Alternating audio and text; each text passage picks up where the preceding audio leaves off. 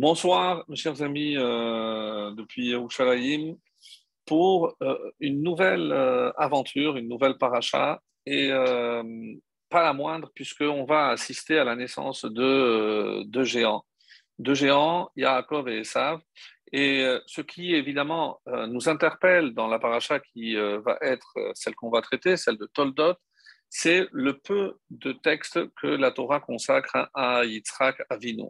Et pourtant, et c'est peut-être là le paradoxe, c'est celui qui a vécu le, euh, le plus longtemps, comme vous le savez, il a vécu 180, 180 euh, ans, donc euh, véritablement, c'est donc le patriarche, celui qui a vécu le plus longtemps. Je rappelle, donc Yitzhak 180, Yaakov 147 et Abraham 175. Donc Ceci dit, on va essayer de voir euh, un petit peu la vie de Yitzhak, mais d'une manière vraiment très résumée. Et ce qui est aussi très étonnant, c'est le titre de la paracha, puisque El Toledot nous parle des descendants d'Abraham, Abraham, Olid et Yitzhak. Donc, je vais aussi devoir lire les premiers versets sur lesquels on va s'attarder. Et euh, je tiens à vous rassurer c'est euh, avec une lecture euh, qu'on n'a jamais faite ensemble. En tout cas, pour moi, euh, ça a été une vraie découverte, puisque on a déjà quelqu'un aussi, une autre paracha qui commence de la même façon. Elle est Toledot Noir. Et là, pourtant, on ne dit pas Toledot, on dit Noir. Et ici, c'est Elle est Toledot Yitzhak. Voici les descendants de Yitzhak. On se serait attendu, bien entendu, deux points, Yaakov et Esav. Mais il n'est pas encore marié. Donc, euh, ils n'ont pas eu d'enfants. Donc, on s'empresse de nous dire, parce que ici, toute l'histoire, c'est l'histoire de la descendance de Yitzhak. Et on remonte à Ben Abraham, bon, pour ceux qui ne le savaient peut-être pas encore, et cette redondance dans le premier verset déjà, Abraham, Holid et Yitzhak. C'est Abraham qui a enfanté. Très curieux comme formulation, on va essayer évidemment de s'y attarder pour comprendre cette présentation de cette paracha euh, extrêmement riche qui contient énormément, énormément de secrets. Alors, on va évidemment, à la lumière de plein de commentaires qu'on est allé aujourd'hui euh, fouiller un petit peu, essayer de, euh, de faire une lecture qui va, j'espère, vous surprendre comme d'habitude et surtout encore nous montrer la beauté de, certains textes à, la lumière, évidemment, de sages, comme euh, on va, on va s'en apercevoir. Donc, comme je l'ai dit, euh, il y a énormément de questions dès le début de cette paracha. Donc, pourquoi préciser que c'est Abraham qui a mis au monde euh, Yitzhak Yitzhak ben Arbaim Shana? Et on nous rappelle donc qu'il était âgé de 40 ans lorsque il a pris Rivka, qui est Rivka, Bat Betuel Ha'arami, la fille de Betuel l'araméen, Mi Padan Aram, d'où il vient de Padan Aram, Achot Lavan, la sœur de Lavan Ha'arami, Loleisha. Très très lourd comme texte, puisqu'on aurait dû dire Bekarto et Rivka, lorsqu'il l'a prise, Loleisha, comme épouse. Donc même le mot lo est superflu. Donc des versets où les mots on, a l'impression ici qu'il y a des mots superflus. Évidemment, ça ne peut pas être le cas. On parle de la Torah qui est tellement, tellement précise dans euh, chaque mot qui est mentionné dans la Torah, chaque lettre, pour ainsi dire. Donc, pourquoi au début on nous dit euh, que c'est euh, toute la généalogie, le père de Rivka et le frère. Et comme certains commentaires disent, bon, de la même façon qu'on a dit à Yitzhak ben Abraham, on a dit aussi euh, Rivka bat Betuel. Jusque-là, on peut accepter cette réponse. Sauf que là, on parle du frère aussi de Rivka, alors qu'on aurait pu dire, on aurait pu citer aussi le frère de, euh, de, Yitzhak qui était Ishmaël. Si, si c'était pour faire un équilibre. Donc, on voit qu'il y a ici forcément autre chose qui euh, se cache. Et comme euh, Olivier nous le fait remarquer, bien entendu, euh, tout ça, on le savait. On, ne vient pas nous enseigner quelque chose, puisqu'on a déjà vu la semaine dernière donc qu'il l'a prise comme femme, il l'a fait rentrer dans la tente de sa mère. Donc qu'ils étaient mariés, on le savait. On va ici avoir un nouvel élément, c'est savoir qu'elle était stérile. On dit qu'elle était stérile pendant 20 ans. 20 ans, elle n'a pas réussi à, enfanter. On va essayer aussi de voir euh, ce passage-là. En tout cas, Vayeatar Yitzhak Lachem, Hashem a imploré un terme, comme Rachid va l'expliquer, pour renverser, même s'il y a un décret, donc il voulait renverser ce décret, les Nocharisto, et au sujet de sa femme, comment il sait, pourquoi? Alors on dit quand on prie pour l'autre, Dieu nous accorde, vous connaissez cette réponse, qui a karahi, en tout cas, si on avait un doute, elle est stérile, Vayerta lo Hachem, et Hachem l'a écouté. Alors c'est curieux parce que Vayerta, il a imploré, et Vayerta, donc, comme si Hachem avait changé effectivement ce, décret selon lequel elle n'aurait pas dû enfanter, et, finalement, Vataha, et elle est tombée enceinte, elle a conçu. Et là, ce fameux passage, hein, combien d'encre a coulé concernant ce qui va être dit par la suite, Vaitrotsetsu abanim bekirba.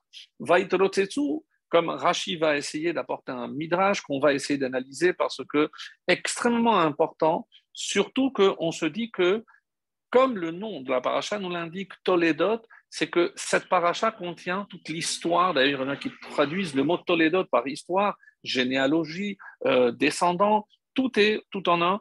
Et il y a un événement ici qui se déroule euh, dans le sein, au sein même de, Rivka, pendant la grossesse.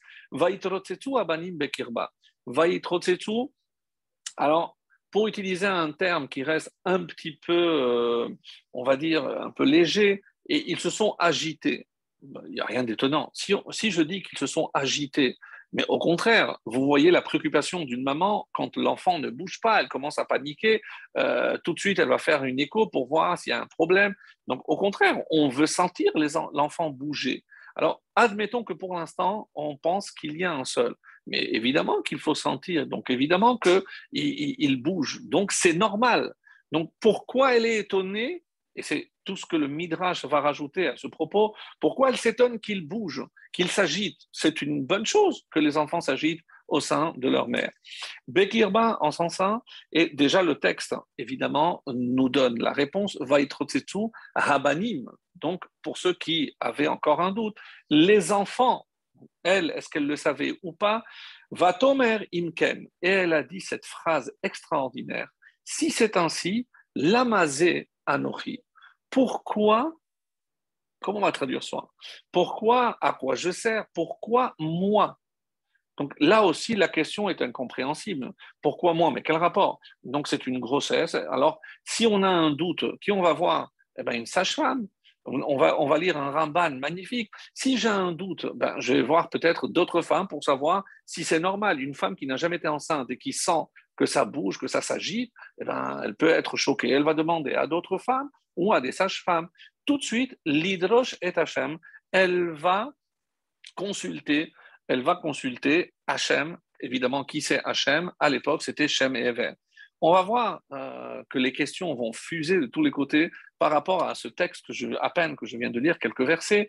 Pourquoi? Parce que euh, pourquoi elle consulte pas son mari? Si je dis qu'il y a une raison, pour l'instant on ne la connaît pas, qu'il y a une raison qui fait qu'elle sent que c'est métaphysique, qu'il faut aller demander un avis à un gadol, Hachem, mais elle a un mari exceptionnel, Yitzhak qui a vécu trois ans dans le Olam comme on a dit, que la première fois qu'il l'a rencontré, selon le Midrash, rappelez-vous, on a vu ça les années précédentes, qu'il était en train de descendre la tête vers le bas. Pour comment on le sait Parce qu'il est dit qu'il a levé les yeux. Donc s'il marche et on voit au loin, j'ai pas besoin de lever, il n'y a pas de montagne. Mais comme il descendait, il a levé les yeux pour voir plus bas. Et elle est tombée, quand elle a vu descendre du ciel, elle est tombée, c'est ce qui a provoqué sa chute. Et on dit qu'elle a tellement été choquée depuis ce moment-là qu'elle n'a pas osé adresser la parole à son mari. Donc, bon, une explication un petit peu étonnante, puisqu'on sait que le couple se forme par la parole. Imaginez que euh, Rivka était tellement, je ne sais pas si le mot serait traumatisé, mais euh, qu'elle n'a plus adressé la parole à son mari. C'est quand même difficile de dire une chose pareille. Quoi qu'il en soit, pourquoi elle n'a pas été voir son mari? C'est une question qu'il faudra aussi résoudre. Et la réponse va Yomer Hashem par l'intermédiaire de Shem et Ever, donc il y a une révélation, et voici ce qu'on va lui répondre. Chez Bebitner, sache que tu as deux nations en ton sein, dans ton ventre. Et que ces deux nations vont se séparer de tes, à partir de tes entrailles. Comme une sorte de prophétie, en terminant par dire Verav, le plus âgé, Yahavot Saïr, il va servir le plus jeune. Donc nous, on sait qui est le plus âgé, c'est Esav. Qui va être le plus jeune, c'est euh, Yaakov. Et le plus vieux va servir le plus jeune. Est-ce que ça s'est réalisé? Pose une question. Est-ce qu'on a vu quelque part dans l'histoire où c'est une prophétie pour la fin des temps, où le, fils le plus âgé va être au service du plus jeune? Donc ça, c'est un petit peu pour que l'on comprenne tout ce qui tout ce qui est renfermé dans ce début de paracha. Et si on n'arrive pas, on va dire, à l'interpréter euh, de la bonne manière, on ne comprendra pas la suite. Et, quand je parle de la suite, ce n'est pas la suite des événements qui sont relatés dans le livre de, de Bereshit, mais la suite de l'histoire du peuple juif avec ce face-à-face entre Esav, Edom, et Yaakov, Israël. Donc, l'Occident, euh, la chrétienté, appelez ça comme vous voulez, mais donc il y a une confrontation qui commence déjà, déjà depuis le sein de la mer. Donc, énormément de questions à résoudre. Alors, il est vrai que les années précédentes, pour ceux qui s'en souviennent, en tout cas, ils pourront toujours consulter nos, anciens cours par rapport à tout ce qu'on a dit déjà, des choses connues, euh, les Rashi, par exemple, Sifte Chachamim aussi, pour ceux qui euh, veulent aller approfondir un peu plus les textes. Mais là, on va essayer de donner une nouvelle, un nouvel éclairage par rapport à... Euh, un commentaire euh, d'un, sage qui n'est pas forcément très, connu, qui s'appelle Rabbi Toubia Halevi. Et dans son ouvrage qui s'appelle Chen Tov, donc euh, il date de l'époque de Tzfat, euh, il, a, il, a, étudié avec le fils de Rabbi Moshe Cordovero, donc ce qui remonte à presque quatre siècles. Et donc, euh, c'est un ouvrage qui, est, qui était tombé dans les oubliettes, qui a été récemment, qui est réapparu, euh, il, a, il, a, été réédité aux États-Unis. Donc, et il a une forme assez particulière. Donc, il est un contemporain, par exemple, du Al-Sher Hakadosh.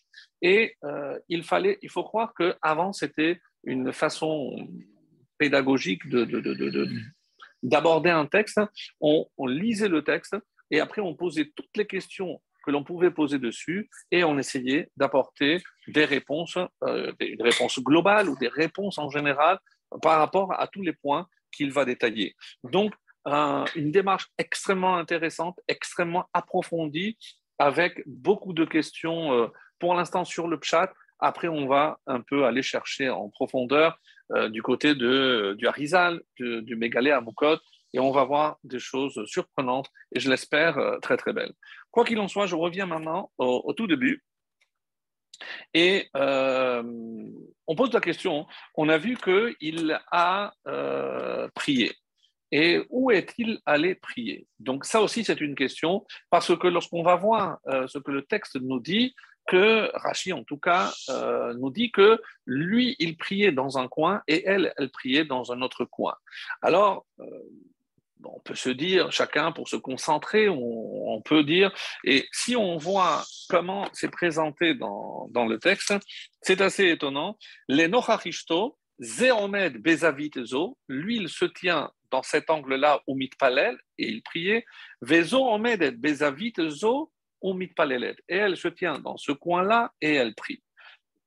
Bon, c'est une maison, donc, alors bon, ils, sont dans la même pièce, euh, assez étonnant, on va voir.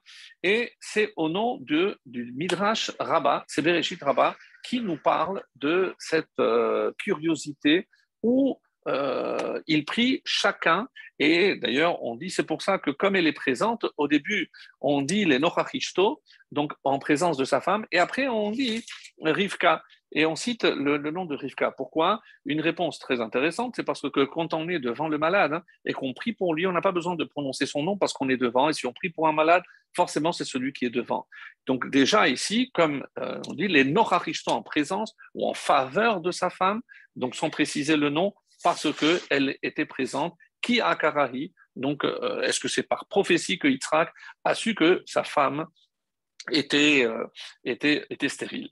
En tout cas, euh, ça, c'est par rapport à, ce Rashi assez étonnant. Et regardez, par exemple, je vous avais dit Ramban. Ramban Nachmanide, il dit quelque chose donc, sur le verset 22, c'est-à-dire les enfants qui s'agitent, qui s'entrechoquent, littéralement, qui s'entrechoquent. Et il y a un pchat très beau. Euh, à quoi je vais servir Donc, pourquoi j'ai été choisi? Si, si, j'ai été choisi pour continuer la dynastie de Abraham et de Sarah euh, et qu'ils s'entretuent déjà dans le ventre, elle, elle pensait que parce que ce n'était pas des mouvements normaux, elle a senti ça, une mère sans, même si elle n'a jamais été enceinte auparavant. Et si les deux vont s'entretuer, à quoi je sers? Donc pourquoi j'ai été choisi Si c'était pour euh, assurer la continuité de Abraham et de Sarah et que les deux vont mourir, à quoi ça va servir?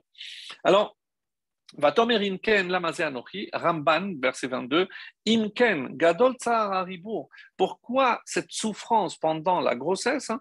anochi, mitpalelet ou mit haerayon.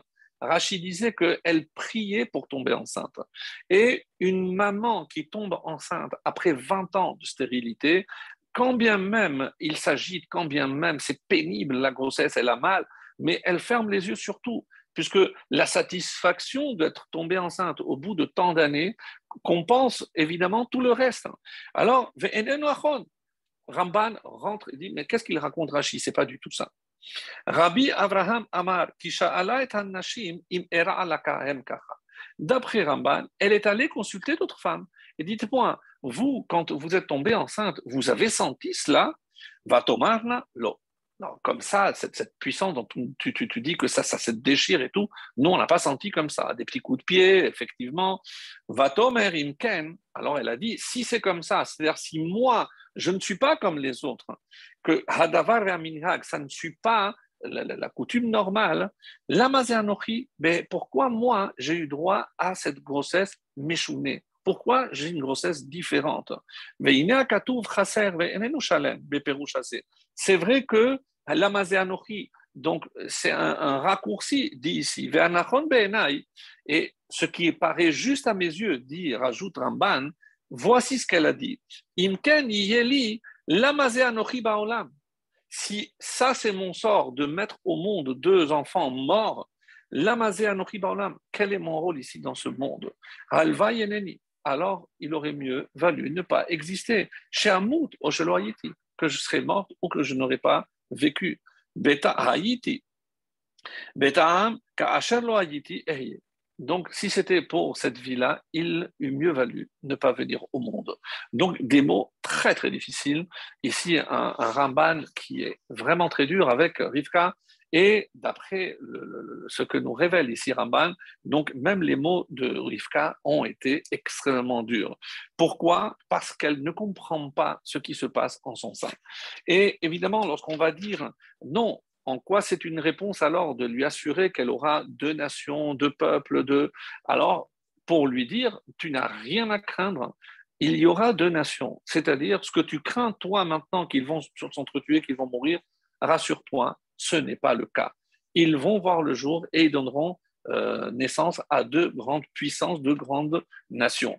Ushne les Umim, comme Rachid nous dit, et il nous dit, regardez ce Rachid qui cite ici, encore une fois, euh, c'est le traité de Avodazara Yud Aleph, exceptionnel, et il faudra aussi s'y attarder, juste je le mentionne.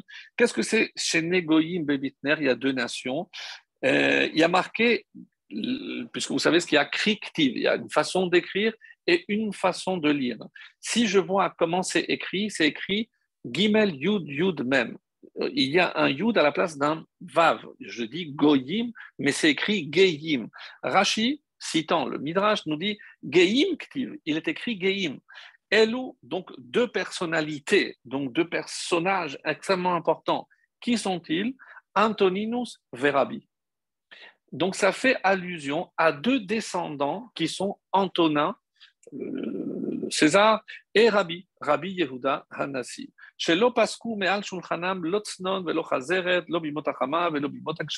Comme c'est rapporté dans le traité de Avodazara 11, il y a là-bas, qu'est-ce qu'ils avaient un point commun c'est leur richesse, l'opulence et l'abondance. C'est-à-dire que sur leur table, il n'a jamais manqué de fruits ou de légumes pendant toute l'année, même si ce n'était pas la période. Donc, euh, c'est pour montrer c'est un signe d'opulence. Ceci dit, il n'allait surtout pas croire, puisque Rabbi, avant de mourir, a levé les mains.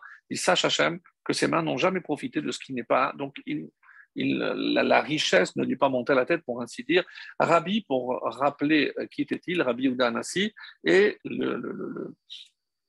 l'auteur de la Mishnah. Donc, c'est lui à qui on attribue la Mishnah, les, six traités Mishnah. Donc, ça, c'était pour l'introduction. Donc, on va essayer d'avancer dans la compréhension de, ce passage. Hein. Et euh, aussi un détail, l'amazé, l'amazé, le mot zé, zé, c'est 7 et 5, c'est 12. Rivka pensait qu'elle allait mettre au monde 12 enfants. Ça, ça a été dit aussi au sujet de Adam. Adam devait mettre aussi au monde 12 enfants. Comment c'est marqué? Zé Sefer Adam. Pourquoi c'est Zé Sefer Adam Parce que Adam aurait, dû mettre au monde 12 enfants.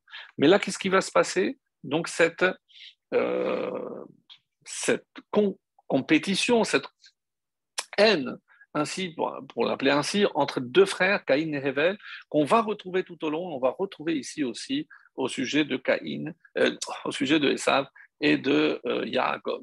Et on va aussi essayer de comprendre ces noms. Les noms sont extrêmement bizarres, puisque euh, Esav, on dit parce qu'il était complètement fait, comme s'il aurait dû s'appeler Asouille, celui qui est fait. Pourquoi? On dit, certains disent qu'il avait déjà les dents, les cheveux, euh, donc, il, est sorti fait, euh, comme s'il était déjà grand. Et Yaakov, d'où vient ce nom? Parce qu'il a attaché, il a, attrapé plutôt le Akev. Akev, c'est-à-dire le, le, talon. Alors, euh, s'il avait attrapé la tête, comment on l'aurait appelé? Donc, je ne sais pas. En tout cas, assez étonnant comme explication, là encore, d'où vient ce nom? Et pourquoi, si c'est Akev, pourquoi on dit Yaakov? Intéressant, on dit qu'il a attrapé la fin de Esav et il l'a pris. Donc, Esav aurait dû s'appeler Asouy, celui qui est fait. Et il a pris la lettre Yud. Il ne reste que Asou, ce qui donne Esav, et le Yud, il l'a pris pour lui. Et le mot Aekev, qui veut dire talon, on a pris le Yud, on l'a mis devant, ça donne Yaakov. Donc, ça, c'est une explication. Alors, Là encore, on va, on va en voir euh, pas mal d'autres explications. Et surtout qu'il y a évidemment, vous pensez bien, des secrets qui sont cachés, euh, bien enfouis à l'intérieur même des noms et surtout, j'ai envie de dire, des noms. Alors, quand euh, on reprend le début, qu'est-ce qui nous est raconté? Pourquoi elle a commencé à se poser des questions? Et pourquoi elle se demande qu'est-ce que, à quoi je sers? Qu'est-ce que, que, pourquoi moi? Pourquoi moi? Alors, Rachi ici nous cite un, midrash très connu euh, que tout le monde a déjà au moins lu une fois lorsque Vaïtrotsetsu. Pourquoi ce, texte, comme dit Rachi, Omer Dorsheni, ce texte exige une interprétation. Pourquoi? Qu'est-ce que ça veut dire Il se disputait? Parce que le mot n'est pas, n'est pas usuel. Elle sentait des petits coups, mais ça, c'était beaucoup plus fort que cela. Alors, chez Satam Mahi Retitsa, que veut dire ce mot Retitsa? Ça vient de la route, ça veut dire de courir. Donc, il courait, mais il courait où? Alors, Imken Lamazé, c'est pour ça que c'est marqué. Rabotenu Darshuhu. Voici l'explication de nos maîtres, je cite Rachid. Que chez Aïta Omer et al Torah, lorsqu'elle passait devant les portes, littéralement, de la Torah, Shel Shemva Ever, Yaakov ratz ou mefarketz latzet. Yaakov, il courait et il s'agitait pour sortir. Maintenant, Ovel est alpitré à Vodazara, lorsqu'elle passait devant les maisons d'idolâtrie. Esav, mefarketz latzet. C'est lui qui s'agite pour sortir. Davaracher, mitrotzesim, zeimze ou merivim benahalat olamot. Donc là, c'est une dispute donc, de euh, c'est une vraie dispute, ils sont trop choqués comme on a traduit. Alors, ici, euh, on veut coller au terme de rat, sortir. Et évidemment que la question, on l'avait posée les années précédentes, pour ceux qui s'en souviennent. Donc, si on dit que les enfants étudient la Torah dans le ventre de la mère, donc pourquoi il court pour sortir? Il est avec un ange. Et c'est, je crois que le Khatam Sofer qui répond à cette question. Oui, peut-être qu'il étudie avec un ange, mais euh, il a un camarade, Esav, donc lui est plus attiré par la Vodazara. En son temps, on avait dit, comme la Chassidoute le prouve, que Esav, je ne peux pas dire qu'il était déjà rachat dans le ventre de sa mère, puisque c'est à l'âge de 15 ans qu'il deviendra rachat, à la mort de son grand-père Abraham. C'est là où on dit qu'il a mal tourné. Donc, jusque-là, évidemment, on ne peut pas assurer. Donc, alors pourquoi il voulait sortir devant la Avodazara On avait donné cette explication très belle. C'était pour casser, comme son grand-père Abraham, qui avait commencé sa carrière, on va dire, de juif, de monothéiste, lorsqu'il a brisé les idoles vendues par son père Terah. Alors, pour reprendre ici, donc Ratz, courir, parce que le juif a toujours l'impression qu'il faut courir. Il court pour les mitzvot. Et euh, ce qui est curieux aussi qu'on dise al-baté, il n'y avait qu'une yeshiva, c'est celle de Shem Ever. Donc, non, chaque fois que Abraham étudie la Torah, que Yitzhak étudie la Torah, à l'endroit où on étudie la Torah, c'est déjà considéré que la Shekhinah est présente. C'est comme un Bet Knesset, donc euh, assez, assez intéressant comme, euh, comme remarque. Quoi qu'il en soit, donc ici on voit qu'il y a une dispute et c'est ce qui va susciter sa question. Parce que si dans sa tête elle a un enfant et qu'un enfant est attiré aussi bien par la Avodazara que par la Torah, donc, elle ne comprend pas. Lamazé Anochi. Anochi, c'est pas moi. C'est Anochi. C'est quoi Anochi? Les dix commandements. Anochi Hashem Elokecha. Loyelecha. Donc, pourquoi, si je dis que Anochi, c'est tu n'auras pas d'autre Dieu, comment se fait-il que moi, j'ai en mon sein un enfant qui fait fi de ce Anochi et qui est attiré par la Vodazara Donc, je ne comprends pas. Et c'est pour ça qu'elle va demander l'Hydrosh et Hashem pour essayer d'avoir une explication d'ordre métaphysique et non pas comme Ramban voulait le, contredire donc ce, ce, ce, ce Rashi, ce Midrash, pour dire que euh, tout allait bien, qu'elle allait de consulter d'autres femmes dans un premier temps. Quoi qu'il en soit, ici, d'après ce Midrash, euh, d'après ce Rashi, il y a une différence entre ce que Rashi rapporte et le Midrash, puisque ce ne sont pas les mêmes euh, mots. On dit que nous, Rachid dit que c'est Yaakov qui rate, il courait pour sortir. Mais dans le Midrash, qui c'est qui, courait? C'est Esav.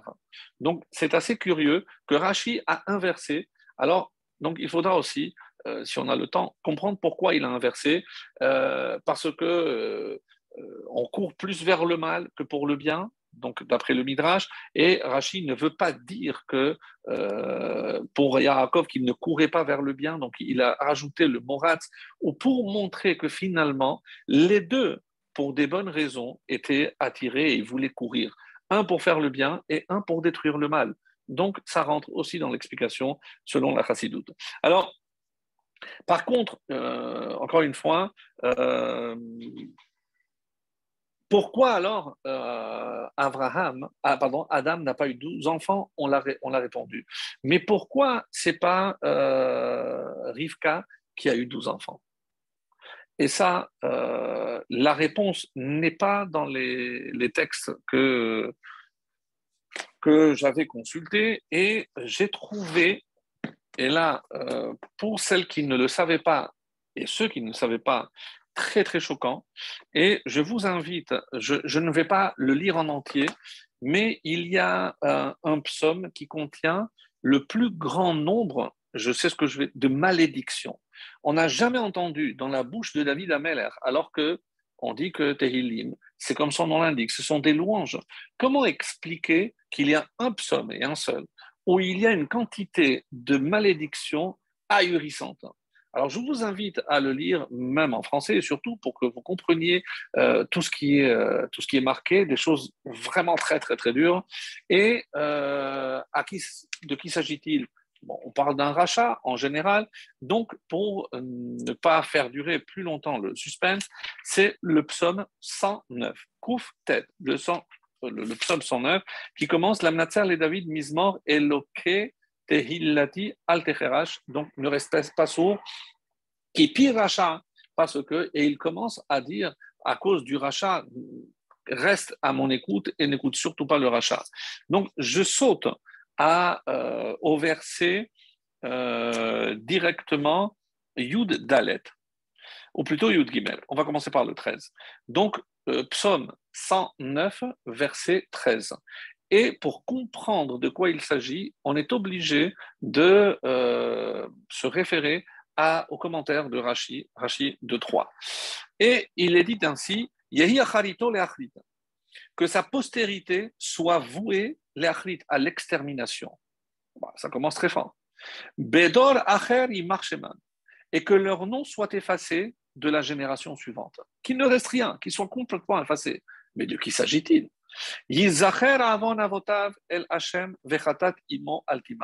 Que soit rappelé à Hachem la faute de ses pères et que point ne s'efface le péché de sa mère. Donc je ne sais pas qui c'est. Donc pour l'instant je le lis, on va voir après Rashi. Donc qu'ils restent constamment devant Hachem et que la terre retranche leurs souvenirs. Vraiment qu'il ne reste plus rien. Et enfin un dernier, le 16. Euh, euh, parce qu'il n'a pas songé à faire grâce, du bien. Vayirdov ish ani et qu'il a persécuté le pauvre et l'indigent. Venir élevav les motettes et l'homme au cœur abattu pour faire mourir. Bon, ça, euh, c'est le texte. vous pouvez lire la suite, elle est dans la même veine. Et regardez, plutôt écoutez ce que Rachid nous dit. Alors, Rachid nous dit, il marche donc, etc. Euh, tac, tac, tac. Avon quelle est la faute des pères? Pourquoi il doit être effacé à cause de la faute des pères? Qu'est-ce qu'il a fait? C'est une faute qu'il a commise à l'égard de ses pères. Et de qui? De quel père? De Abraham. Parce qu'il a ôté cinq années de vie à Abraham. Exceptionnel. Donc, Abraham a vécu cinq années de moins à cause de Aïssav. Et euh, je ne sais pas si on l'avait dit l'année dernière, la, semaine dernière, mais on dit que euh, Adam, c'est comme ça que c'est rapporté, que Adam a été remplacé par ce qu'on appelle les Sheva Ushpizin, les sept, euh, les sept invités, les sept Séphirot, ceux qui représentent les sept Séphirot, c'est Abraham, Yitzhak, Yaakov, Moshe, Aaron, Yosef et David. Et effectivement, il y a un détail extrêmement curieux quand je prends l'année de vie de chacun. Je les cite en ordre. Abraham 175, Yitzhak 180, Yaakov 147, euh, Moshe 120, Aaron 123, euh, Yosef 110, et euh, David 70. Si je fais la somme de tous ces âges, on tombe sur 925. Donc c'est la preuve qu'il manque 5, parce que Adam avait vécu 930. Donc où sont passées ces 5 années? On dit que Dieu les a retirés de Adam à Abraham pour ne pas qu'il voit comment il allait tourner mal Esav. Donc, à cause de son comportement, Dieu a préféré ôter cinq années de vie. Ça aussi, pour nous, c'est une réflexion à avoir il vaut mieux ne pas faire, ne pas rester dans ce monde que de voir sa postérité mal tournée. Donc, c'est vraiment à réfléchir parce que ça laisse vraiment euh, sujet à, méditation. Alors, les Aviv Garam, à cause des femmes qui faisaient de l'encens, comme Rachid le rapporte, ça a entraîné la cécité à son père, Yitzhak. Donc, Vechatatimo. Mais on a parlé aussi de la faute qu'il a commise vis-à-vis de sa mère la mère, Rivka.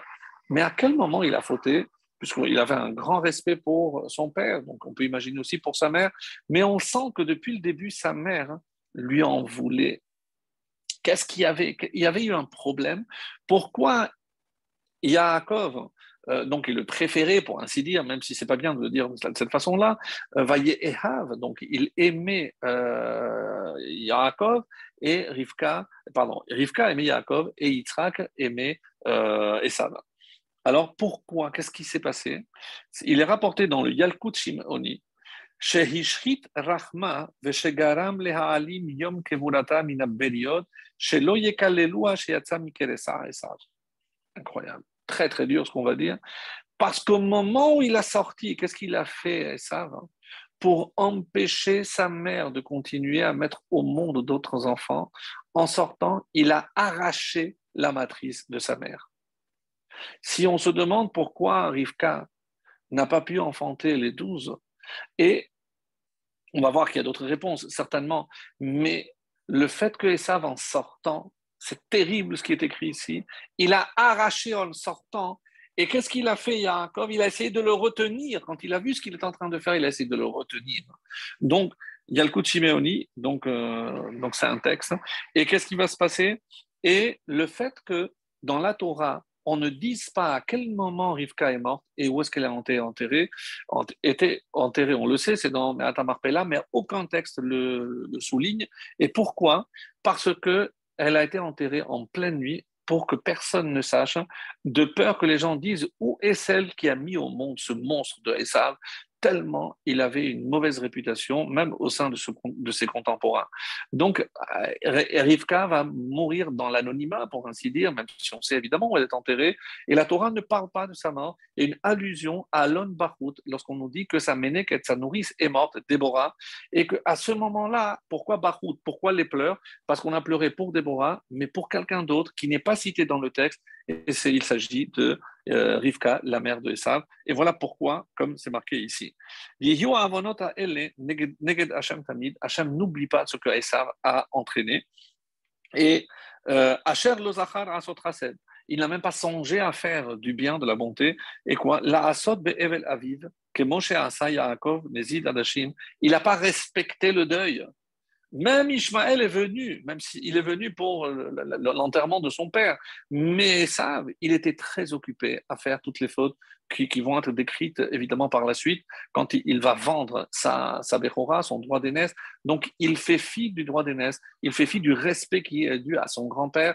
Puis il, mange, mais il ne sait même pas pourquoi il mange ce qu'il mange, ce qui l'intéresse, c'est assouvir sa faim sans penser à ce qu'il y a derrière. Et c'est ce qu'il dit. Il n'a même pas été fichu de respecter le deuil de son grand-père, comme, euh, il a fait Yaakov avec Nézid, pour les Nachem et Yitzhak, pour essayer d'apporter une consolation à son père Yitzhak. Et chez Beoto Ayom et Abraham, parce qu'on sait que ce jour-là, c'était la mort d'Abraham.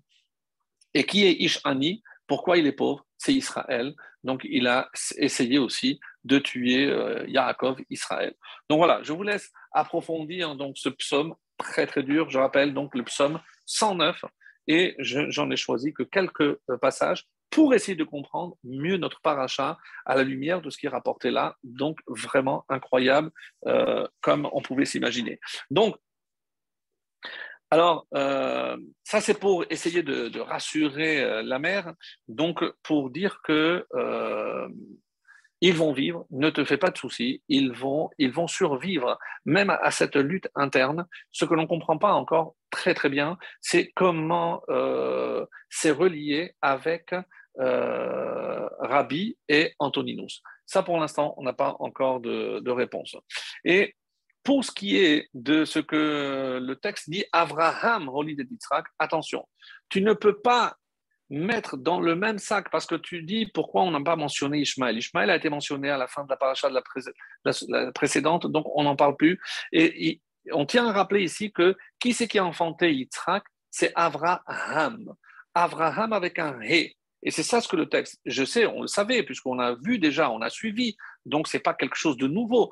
Mais oui, mais attention, parce que ne compare pas Ishmaël. Ishmaël, lui, c'est Avraham qui est encore incirconcis qui a mis au monde euh. Donc Ishmaël ne fait pas partie de, de, descendants euh, de Avraham, mais de Avraham. Donc c'est pour ça, comme rappelez-vous, on avait donné cette explication qui est citée par le Chida, Rabbi Haïm David Azoulay, et aussi par le Zohar, c'est que Sarah avait compris que Abraham avait certainement en lui ce qu'on appelle des sigim, des, détritus, des déchets. Pourquoi? Parce qu'il venait de Terra. Et alors, qu'est-ce qui, va, qu'est-ce qui se passait? Pourquoi elle ne pouvait pas tomber enceinte? Parce qu'il fallait qu'il arrive à se défaire. Donc, Oulay Ibané, quand est-ce que je pourrais me construire si Abraham arrive à se défaire de ces déchets? Donc, et c'est pour ça qu'il a donné à Hagar, elle a donné plutôt Hagar, donc par cette vision-là, pour essayer de se défaire de ces déchets, pour que euh, au moment où elle, elle devait concevoir, ce soit quelqu'un de pur et de parfait. Et c'était le cas. En Ola Temima, il était parfait. Ce qui reste difficile à comprendre, c'est comment se fait-il, comment expliquer que Yitzhak, lui, puisque une autre explication, pourquoi il y a, ça c'est une des questions que pose le, rabbi. Euh, Toubia Halevi, pourquoi on ne dit pas comme pour Noir, elle est Toledot Noir? Pourquoi on marquait V, elle est et voici. Pourquoi V Ça se rattache à ce qui, ce qui y précède. De la même façon que Abraham a mis au monde un tzaddik et un rachat, Yitzhak et Ishmaël, sache que Yitzhak, à son tour, il va mettre aussi au monde un tzaddik et un rachat. Donc, c'est déjà d'emblée, on annonce évidemment la couleur concernant la descendance de, de Yitzhak. Et c'est pour ça que, euh, d'après cette explication, on, a le Vav à Alors, ça, par rapport au euh, le, Shem Mishmuel pose une autre question, euh, aussi une réponse aussi que j'aime beaucoup. Le Shem Mishmuel, on l'a déjà souvent cité, et on dit que, euh, rappelez-vous que chaque fois que doit naître un personnage clé pour le peuple juif, pour la descendance de, du peuple d'Israël, eh ben, il y a le Satan qui va tout faire pour empêcher, puisque c'est son rôle, parce qu'à travers ces personnages, donc, on va assister au dévoilement de la lumière divine, et donc le rôle du Satan, c'est précisément empêcher ce dévoilement. Donc, qu'est-ce qui va se passer? Le Satan va toujours se mêler. Et pourquoi il fallait que Yitzhak et euh, mette au monde Yaakov, mais aussi avec Esav, pourquoi ensemble Répond le, le parce que si Yaakov avait été tout seul, eh ben, le Satan aurait empêché cette naissance. De la même façon que pour mettre au monde euh, Moshe Rabbeinu, Abraham, son père, a épousé une femme qui sera interdite par la Torah. C'est qui? C'est sa tante. La tante fait partie des Harayot. Donc, on, parle souvent de Lot avec ses deux filles, etc. Mais on oublie où David est né aussi d'une confusion, puisque le père Yishai pensait qu'il était avec la servante. Donc, on voit qu'il y a toujours quelque chose de flou lorsqu'il s'agit de mettre au monde des personnages essentiels pour la suite de l'existence du peuple juif et l'avènement messianique. Donc ça, c'est la réponse euh, très très belle du Shem Ishmael. Et euh, on va voir par la suite aussi, euh, toujours en citant le Harizal, mais je le laisse pour la fin, au moment aussi où Yaakov et Esav vont être enterrés, on assistera aussi à quelque chose de particulier, puisque Esa va mourir le même jour. Mais n'oublions pas, n'oublions pas, mes chers amis, que à cause de cette histoire, non, euh, il n'y a qu'une place dans le. Bah, attends, après là, je suis l'aîné, et ça s'interpose, etc., jusqu'à que Hushim Bendan vienne et lui coupe la tête. La tête va rouler dans les bras de Yitzhak, pas dans le tombeau de Yaakov, et il ne va pas prendre, la tête va tomber, c'est comme ça que c'est rapporté dans les textes, dans les bras de Yitzhak. Alors ça aussi, ça nécessite une explication, et il y a une très très belle explication euh, qui est due au Harizal, aussi extraordinaire.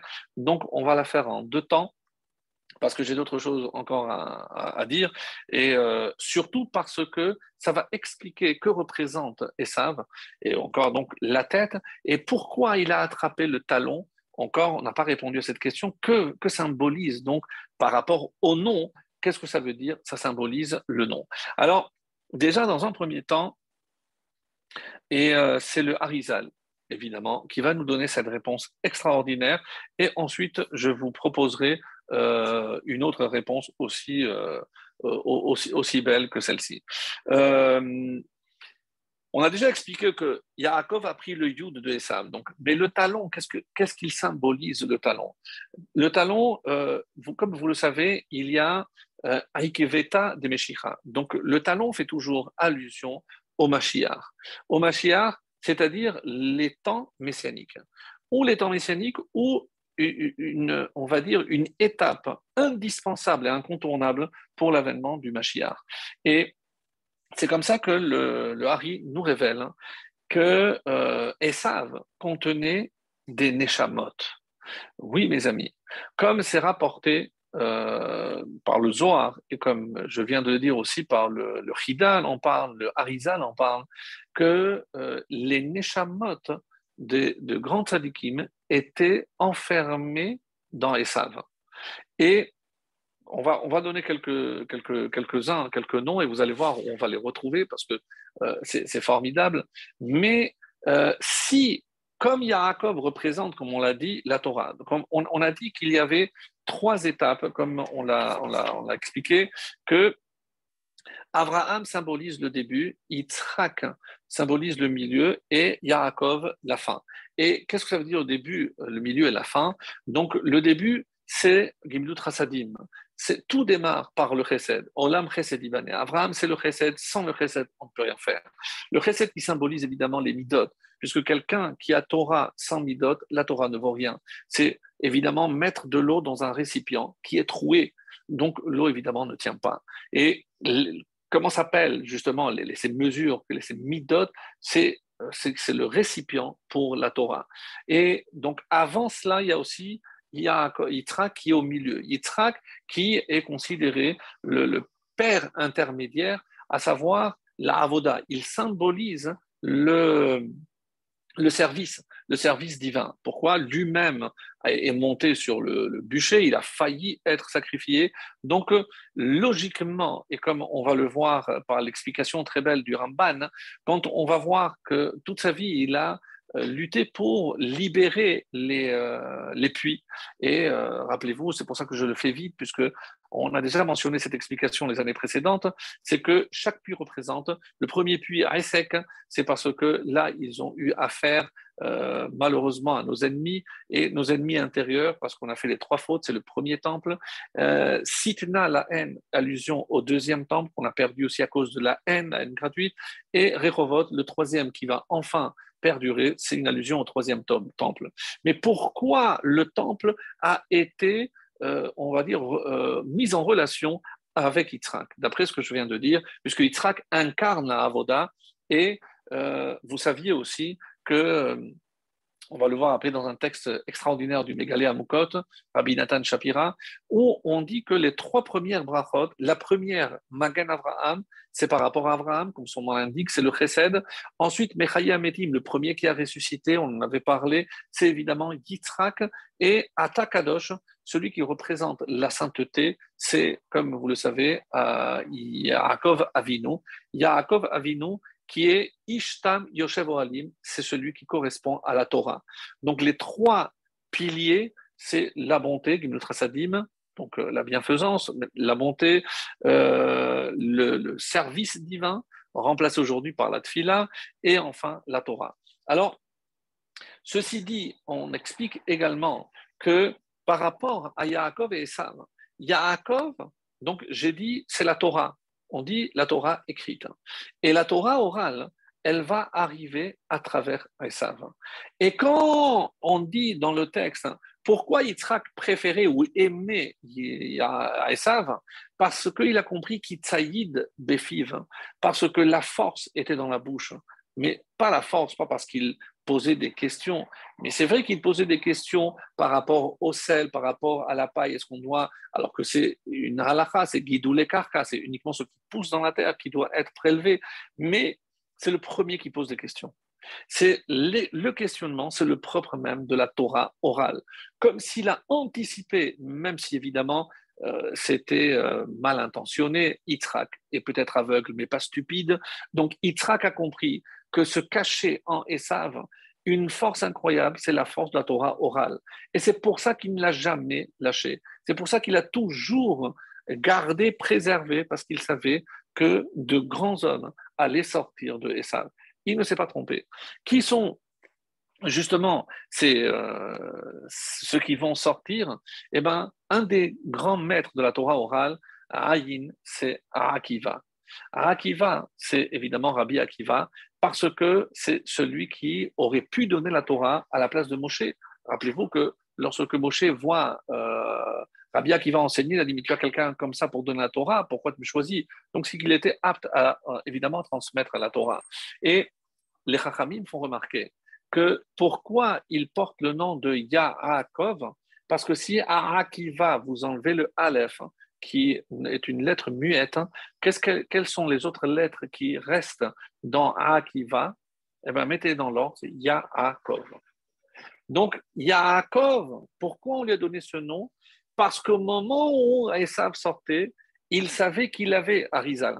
Il savait qu'il avait une âme exceptionnelle. Et où elle se cachait, cette âme, dans le talon Mais que symbolise le talon? C'est comme je viens de le dire, à Akiva, à Ekev. Et dans Akiva, je trouve Ekev. Donc, il a attrapé. Qu'est-ce qu'il a attrapé? L'âme de Rabbi Akiva. Donc, quand Yaakov, et c'est pour ça qu'on l'a nommé Yaakov, par rapport à ce qu'il a fait, pas par rapport au talon lui-même, mais parce que c'est les lettres de Akiva, parce qu'il a sauvé l'âme de Akiva et c'est grâce à Rabbi Akiva qu'on aura évidemment toute la Torah orale. Donc ça, c'est euh, euh, un enseignement du Harizal magnifique qu'on retrouve aussi dans euh, la paracha de Vaïchi. Lorsque Yaakov lui-même donnera des, bénédictions, il va donner une bénédiction très particulière à Yosef. On va aller très vite, puisque je voudrais aussi arriver à, à Rabbi Touvir Levi. Et euh, notre Arizal et surtout un Mégalé Mokot aussi magnifique que j'aimerais vous lire.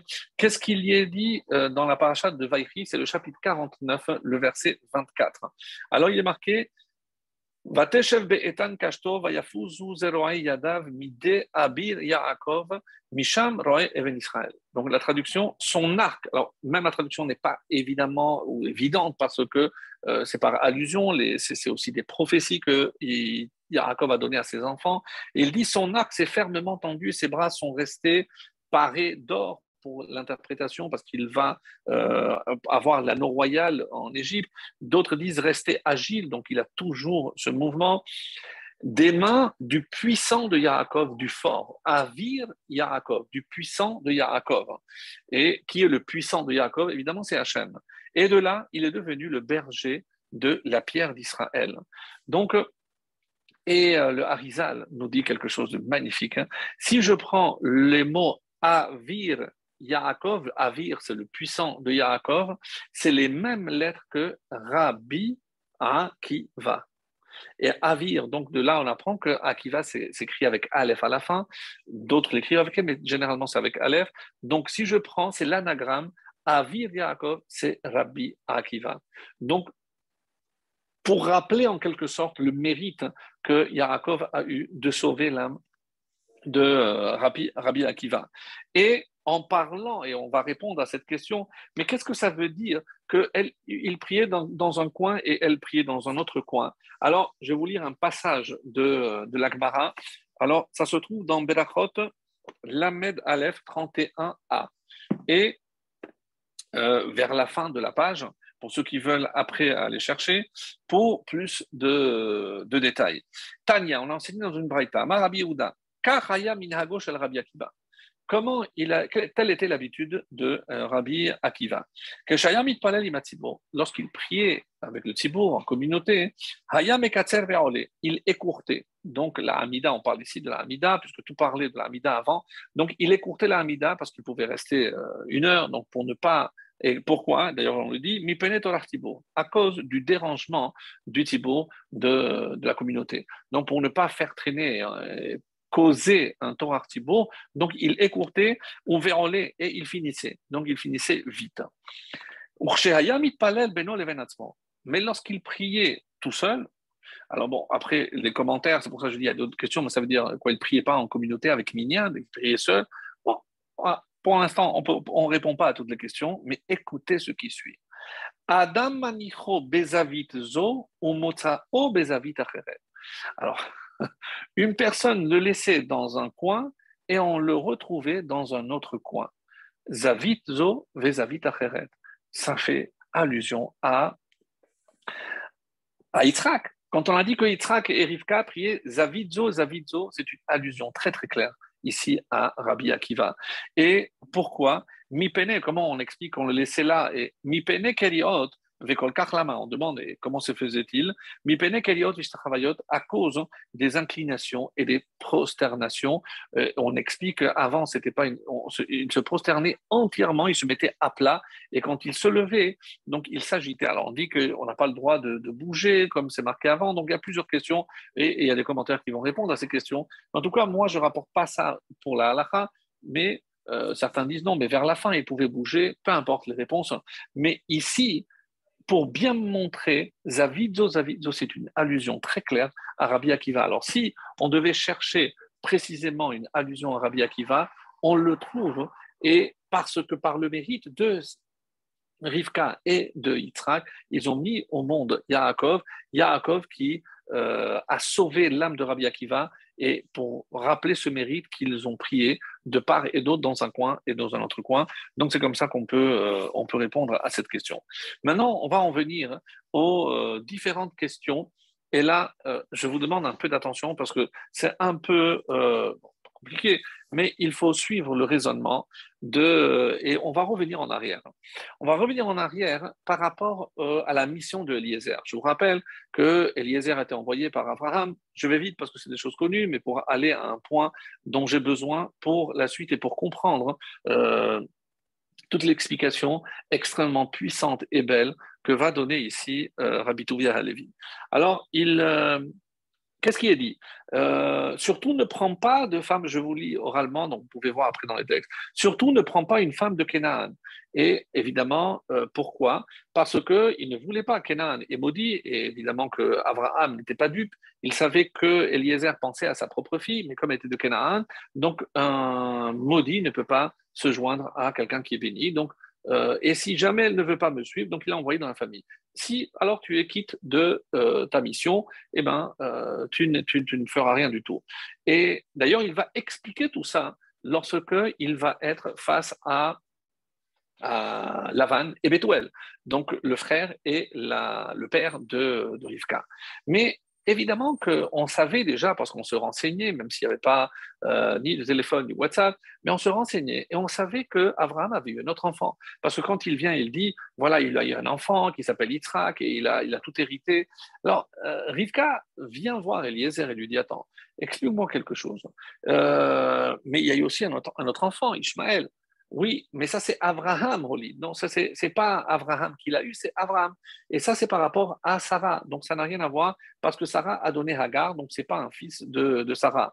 Je dis oui, mais toi tu veux que je, me marie avec Yitzhak, l'enfant de, euh, d'Abraham. Mais si jamais je n'arrive pas à avoir d'enfant comme Sarah, alors il va épouser une servante. Et une servante, donc c'est de Kenan, mais tu as dit qu'il ne peut pas. Alors il dit non, non, rassure-toi, lui, euh, d'ailleurs il ne peut même pas sortir, lui c'est une olatmima, lui il est particulier, il ne pourra pas épouser une servante. Donc sois tranquille. Donc elle avait cette crainte en elle que si jamais elle ne pouvait pas enfanter, eh ben, il allait prendre une autre servante. Alors si c'est le cas, il dit non, non, non, t'inquiète pas, c'est toi qui, euh, lui, il cherche une tzedeket, et on dit que c'est ça la prière de euh, c'est que tous les enfants que j'aurai, je les aurai avec cette femme, cette sadéquette.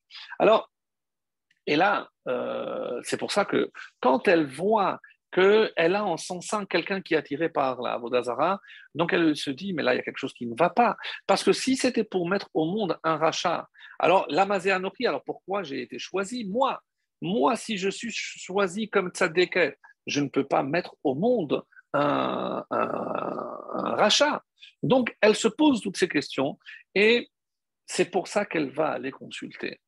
Et quand on regarde le texte et on comprend un peu mieux comment c'est formulé, et vous allez voir que ça, prend une, tournure exceptionnelle. Alors on a dit, Yitzhak a prié Hachem pour, en faveur de sa femme, sa femme, pas le nom, on l'a dit parce qu'elle était présente, qui a Rivka, et Rivka a conçu. Alors, qui est euh, juste avant, donc dans le verset qui précède, donc Bekarto et Rivka. Qui est Rivka? Bat Betuel Arami, c'est la fille de Betuel. Mipadan, Achot Lavan Arami, Lolisha. Donc avant d'être la femme de Yitzhak, elle est la fille de Betuel et la sœur de euh, Lavan. Alors pourquoi cette précision, mes amis? Parce que c'est vrai que tous tes enfants, c'est toi qui auras les enfants, que toi tu es une salle quêtes, etc. Mais n'oublions pas que pourquoi Abraham a donné, euh, a eu d'abord, il a, dû, il a dû passer par Hagar, parce que Sarah, comme on a rapporté tout à l'heure le Zohar, euh, Abraham avait en lui des sigim, on appelle ça en hébreu sigim, des, déchets, euh, qui proviennent d'où? De Terah, de son père, etc. Et pourquoi on ne va pas dire que ces sigim, que ces déchets proviennent de Sarah? On aurait pu dire Sarah aussi, et là on nous dit non. Parce que si je veux voir, regarde qui est le père de Sarah et qui est le frère de Sarah. Et là, mes amis, c'est exceptionnel ce qui, euh, ce, qui a été dit ici par les Rachamim. C'est la réponse de Rav à Levi. Magnifique. Non, tu ne peux pas comparer. Pourquoi? Parce que qui est le père de Sarah? C'est Haran. C'est le premier qui est mort al Kiddush Hashem. C'est un tzaddik. On a déjà expliqué on a, la semaine, les semaines précédentes. Haran était quelqu'un d'exceptionnel. Il est mort al Kiddush Hashem. Et donc, elle, elle, elle, était parfaite. Donc, elle venait d'un père qui est mort al Kiddush Hashem. Et Lot, avec tout ce qu'on aurait pu lui reprocher, mais Lot, on a vu la Messirut Nefesh pour Arnasat Orchim, il a étudié la Torah avec Abraham. Donc Lot, même s'il est attiré, comme on a dit, on peut expliquer, mais Lot a une Messirut Nefesh exceptionnelle. Il a vécu tout au long de sa vie avant la séparation, et si Dieu a fait un miracle pour le sauver, c'est parce qu'il avait en lui justement les germes du Mashiach à travers euh, Amon et Moab. Donc, si je veux savoir à quoi ressembleront mes enfants, je dois voir les frères de ma femme. Donc l'autre, on a dit une Messirut Nefesh, et son père encore plus. De là, on déduit, et c'est ça pour ça que Sarah le savait, que elle, elle n'avait aucun, aucun détritus, elle n'avait pas de déchets, elle n'avait pas de défaut en elle. D'où les défauts de Abraham. Et c'est pour ça qu'Abraham devait d'abord se défaire de ses propres défauts. Et Maintenant, si on revient, pourquoi ici on rappelle Bekarto et Rivka, Bad Betuel? Attention, rappelle-toi qu'avant d'être la femme, regarde qui est le père, Betuel, qui va vouloir euh, euh, empoisonné, donc il va mourir Bethuel dans son échange avec Eliezer. Et euh, on le voit, et on va le voir encore après avec le comportement qu'il va avoir avec Jacob. Donc, qui a, qui a en elle encore des, des, Eh bien, c'est elle, c'est Rivka. Et si elle met au monde Esav, c'est pas la faute de Yitzhak, c'est à cause d'elle. Donc, il y a encore des on va dire, des, des, retouches à faire à ce niveau-là. Et c'est comme ça qu'on explique. Et il y a une Gemara, euh, Shabbat Koufmem Zain, si je ne m'abuse, qui nous dit que les, défauts durent trois générations. Donc, Abraham, Yitzhak, avec Yaakov et Esav, mais ensuite Yaakov, lui, il aura, et c'est lui enfin qui mettra au monde les douze, parce que lui, il sera parfait. Donc, tout ce calcul qu'elle avait fait, euh, qu'elle avait fait Rivka, l'Amazéanochi, pourquoi, pourquoi moi, à quoi je vais servir? Sache que il faut passer par là.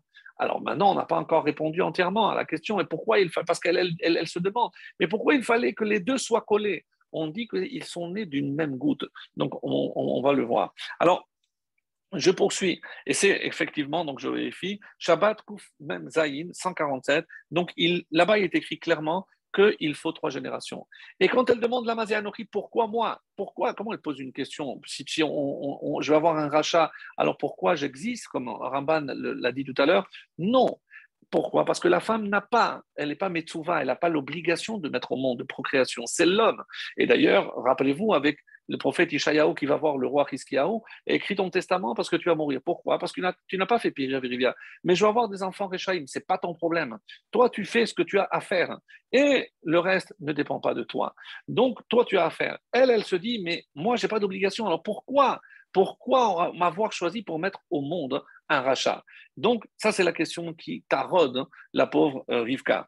Alors, c'est pour ça qu'elle demande la Pourquoi il fallait alors des jumeaux. Pourquoi ils ne pouvaient pas naître séparément? Pourquoi il a fallu que ce soit moi par qui, passe un rachat? Et c'est euh, l'explication que l'on vient de dire. Tu ne peux pas te comparer à Sarah. C'est pas du tout, c'est pas du tout la même chose.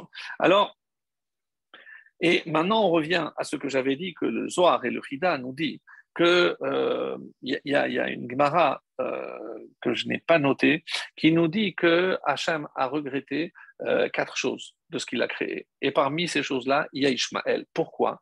Parce que tout, comme ça c'est marqué, Kol mais Edom.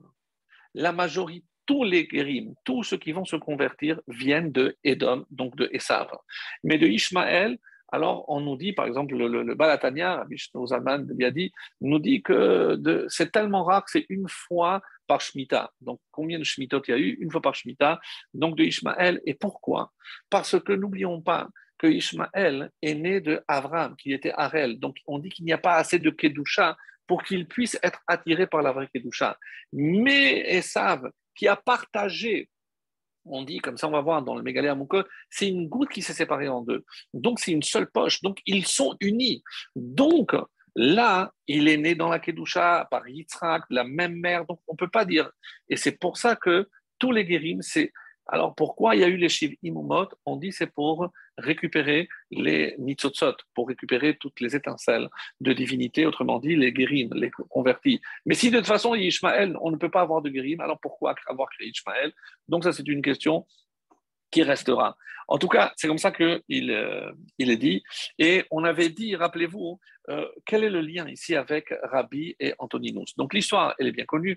Comment euh, on, a vu que les deux étaient, étaient reliés et, comment Comment ils sont reliés Rappelez-vous que au moment où il y avait les décrets romains qu'il était interdit de, de circoncire, comme on va le voir directement dans le Mégalia code pour notre conclusion, et lui, il dit clairement, il va expliquer que c'est de là que les deux étaient liés, puisque les parents d'Antonin vont échanger l'enfant et euh, Rabbi et Antonin resteront donc euh, euh, liés.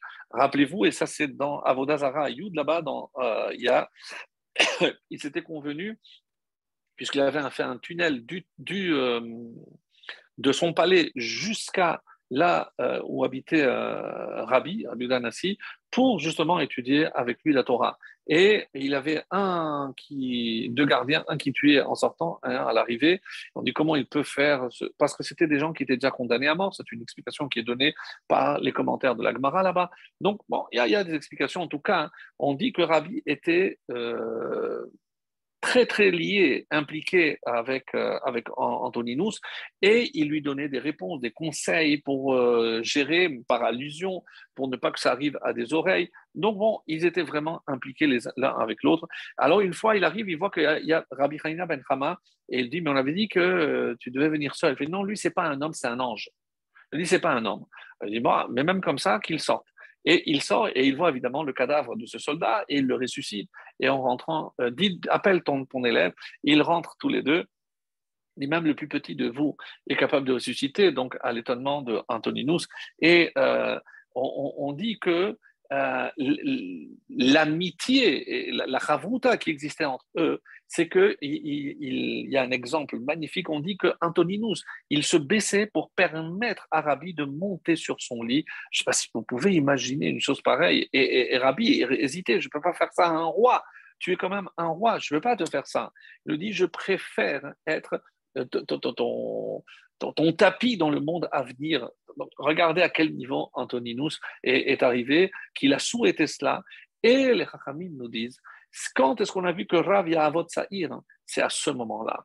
Rav Yahavot Sa'ir, à quel moment on a assisté à cela?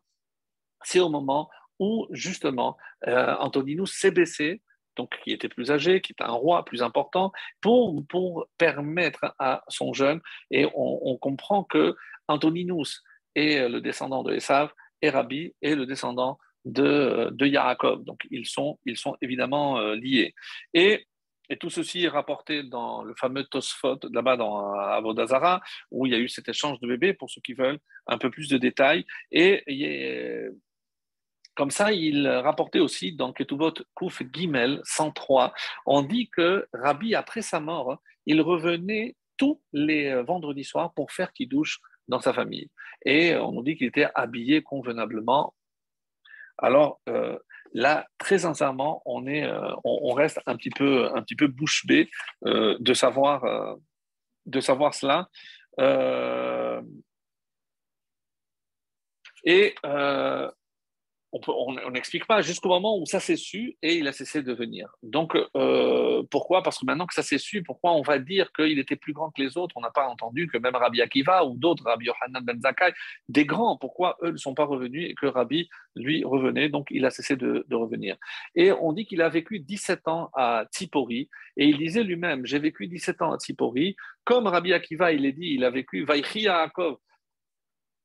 Pardon, il a vécu 17 années à en Égypte. Moi, j'ai vécu 17 ans à Tzipori. Donc, il y a un lien entre Rabbi et Yaakov, ça c'est assez patent, euh, donc on le voit assez clairement dans, tout ce que je viens de dire. Alors, pour conclure, il y a donc deux, deux, passages que je voudrais, donc un que je vais lire, l'autre je vais le citer euh, directement, et c'est un mégalé à mon côté Rabbi Nathan Shapira, donc on l'a souvent cité dans notre cours, et euh, à part le, commentaire sur la, Torah, il, a un autre livre, euh, je, vais vous le montrer, euh, c'est Megalé Amukot sur la parasha de Vaetranan. Et il y a Ranav. Ranav, c'est 252 commentaires sur E'aberana quand euh, Moshe demande à Moshe Rabbeinu demande à Hachem, Erberana, laisse-moi passer euh, de l'autre côté. Erberana, 252 commentaires sur, ce, sur ces mots-là. Donc, c'est dire qu'il y a des choses à dire. Donc, c'est indépendant. Ce tome est indépendant du commentaire de la, de. Ça, c'est que pour répondre à euh, cette question-là. Et donc sur euh, les 252, là, je vais vous lire 83. Euh, Ofen Pegimel, la 83e euh, possibilité commentaire. Et il est dit comme ça Hitpalel Moshe Aldoro Shel Rabbeinu Akadosh. Moshe Rabbeinu, quand il dit Eberana, il a prié pour la génération de Rabbeinu Hakadosh. Rabbeinu Hakadosh, c'est Rabbi Yehuda Hanassi. Chez Beotodor, parce qu'il y avait une, euh, des décrets d'extermination, et il y a aussi Gazrou Shelo Lamoul, et il y avait une interdiction, comme on l'a dit, de circoncire. Ou Beotosman Nolad Rabbi, Rabbi est né, et euh, je verrai après la, question. Euh, Nolad Rabbi ou Malwoto. À la naissance, donc c'est Rabbi Shimon ben Gamliel, donc dès qu'il est, né, évidemment qu'il a circoncis au huitième jour. Vegazar Aketzar Sheyavi ou Elav alors, quand il a entendu, comme euh, le, César, donc apparemment de la ville où ils habitaient, certains disent que c'est Césarée, d'autres à, Tipori, et il a dit, moi, euh, comme ça a été décrété, donc on va t'amener là-bas, et c'est lui qui va décider de ce, qui va se passer.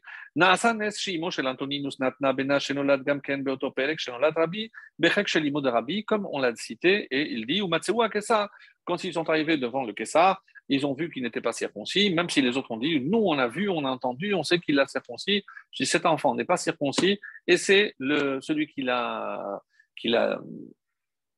euh, en quelque sorte euh, accusé, qui a été lui mis à mort. Au patrouille Shalom, et comme Kedei Avodazara, donc le Tosfot qui est dans Daf Yud pour ceux qui veulent plus de détails. Bemilat erberana. Erbera. Erbera, c'est Aleph, Ayin, Bet, Resh, He. Et il dit à quoi ça correspond Erbera Aleph, Antoninus, Ayin, Arel, Antoninus était un circoncis, et Bet, mais la Brit, Brit, Resh, He, Rabenu, Hakadosh. C'est le Megillah Mukot. Erbera, donc une des 252 explications, Erbera, c'est une allusion au fait qu'il va y avoir un échange entre Antonin, qui est incirconcis, et la de, euh, pour sauver la de Rabbeinu Hakadosh, et c'est pour ça qu'on l'appelle Rabbeinu Hakadosh. La nikra Rabbi Rabbeinu Hakadosh. Et pourquoi on l'appelle Rabbi Rabbeinu Hakadosh Et il explique que c'est rapporté en Masechet Shabbat, la page 118. Il explique là-bas euh, d'autres explications. Et les fiches Antonine sous Gilgul Sheesav. C'est clair. Donc là, c'est clair, il le dit, Megalé à Moukot. Donc, Antoninus, c'est le Gilgul de Esav, c'est la réincarnation de Esav. Verabi ou Gilgul chez Yaakov. Et Yaakov, quelle bracha, on a dit en, en préambule, quelle bracha qu'il a, qu'il a instauré? Ata Kadosh. La première, c'est Abraham. La deuxième, Yitzhak. Et Ata Kadosh, Rakel Kadosh, c'est Yaakov. Et comme Kadosh est assimilé à Yaakov Avinu, c'est pour ça que lui, le Gilgul, on appelle Rabbeinu Hakadosh une allusion à Yaakov Avinu. La chen nigra ken Rabbi, Rabbeinu Akadosh, shehu Gilgul Yaakov, parce que c'est le Gilgul de Yaakov. Veitpalel Moshe, pourquoi il a pris Moshe? Al Oto et Sheiten Akadosh Baruch chen les Rabbi Ben Antoninus. Et il a prié pour que existe justement ce lien extraordinaire entre Rabbi, Rabbi Uda Nassi, Rabbeinu Akadosh et Antoninus. Erberana, et il va plus loin en disant, Erbera, c'est Antoninus c'est Esav, Ayin, et Bet, Bime, Rabenu Hakadosh Nitot Na Nitot Echad. C'est une seule étincelle parce que les deux étaient ensemble. Et c'est comme ça qu'il dit qu'il kaimalan, parce que comme c'est marqué, teomim tipa achatehi Les teomim, les vrais, viennent d'une seule goutte qui se sépare en deux. Nimtsa she ve Esav she teomim nitot echad, ils étaient nitot echad, donc une seule étincelle. Alors, il va expliquer ensuite, euh, c'est plus long, euh, très très intéressant, vous, imaginez, mais euh, pour nous, pour arriver à l'explication, c'est le Ben Yoyada qui va me donner aussi une très belle explication en disant quand il se sépare, rappelez-vous, euh, vient pour faire la paix, il dit non, Nis'a venelecha, donc, on va voyager. Et qu'est-ce qu'il dit? Oui, qu'est-ce qu'il va dire? Il a dit non, on va voir dans un Gilgoul prochain, on reviendra. Et là, on pourra euh, se mettre, on pourra être ensemble. Pour l'instant, non. Donc, on dit que dans Yarakov, quand il a prononcé cette phrase, c'était une allusion. On va, revenir et là, on pourra. Et quand il a, il, euh, Rabbi il a refusé à un moment donné de monter sur le dos euh, de, Antoninus, il a dit non, mais laisse-moi. C'est comme ça que je fais le tikkun de mon ancêtre à puisque Antoninus savait aussi qu'il était le tikkun de Esav. Quelque chose d'extraordinaire. Et juste pour terminer, avec un enseignement euh, magnifique aussi de, euh, du, euh, de Ben Yoyada, du Ben Ishraï, Rabbi Yosef Chaim. Alors, il dit comme ça, et ça sera notre conclusion, on sait très bien que, euh, comme je l'ai dit tout à l'heure, Rabbi, Rabbi Udanassi est le rédacteur de la Mishnah. Et euh, maintenant, euh, il y a une question très intéressante, c'est on a toutes les lois orales, la Torah orale, par quoi on va commencer?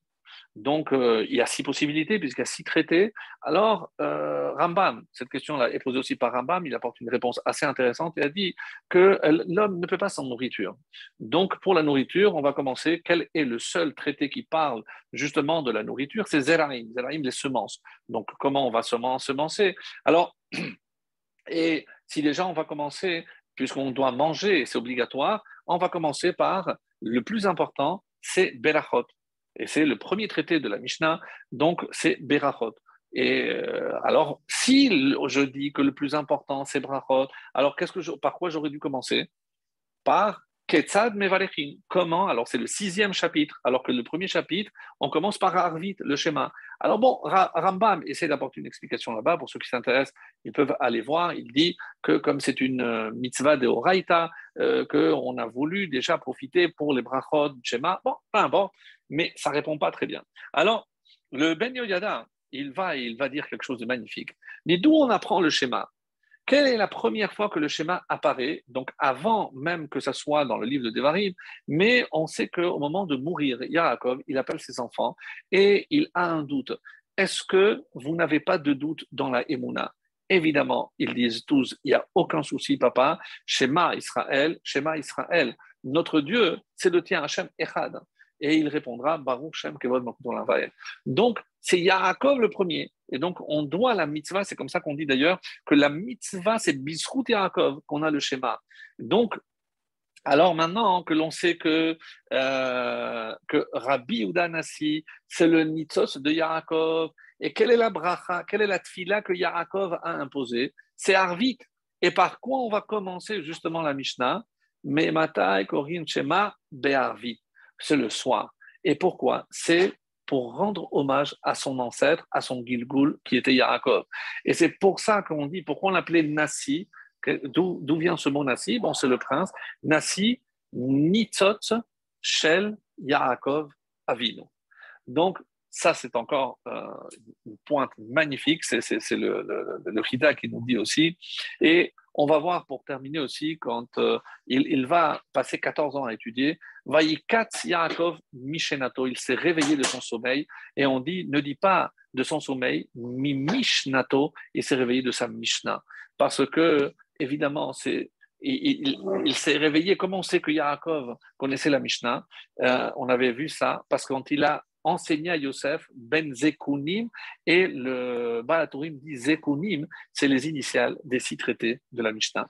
Et c'est pour ça que on dit que grâce au mérite de la Torah orale, grâce au mérite de Rabbi Yehuda grâce au mérite de Moshe, de la prière qu'il a faite, hein, l'oméastim même lorsque vous serez chez vos ennemis, tant que vous restez attaché à la Torah orale, et ça c'est l'héritage exceptionnel qu'on a eu de l'exil, le Talmud, la Mishnah qu'on a eu, et tant qu'on reste attaché à la Torah orale, eh ben, on ne pourra pas disparaître jusqu'à évidemment la venue du Mashiach. C'est ce que je vous souhaite à travers ces, interprétations magnifiques de ce début de paracha de Toldot, puisque nous sommes tous les Toldot de Yitzhak et de Yaakov, eh bien qu'on soit vraiment de fils, euh, des héritiers dignes de, de ces patriarches.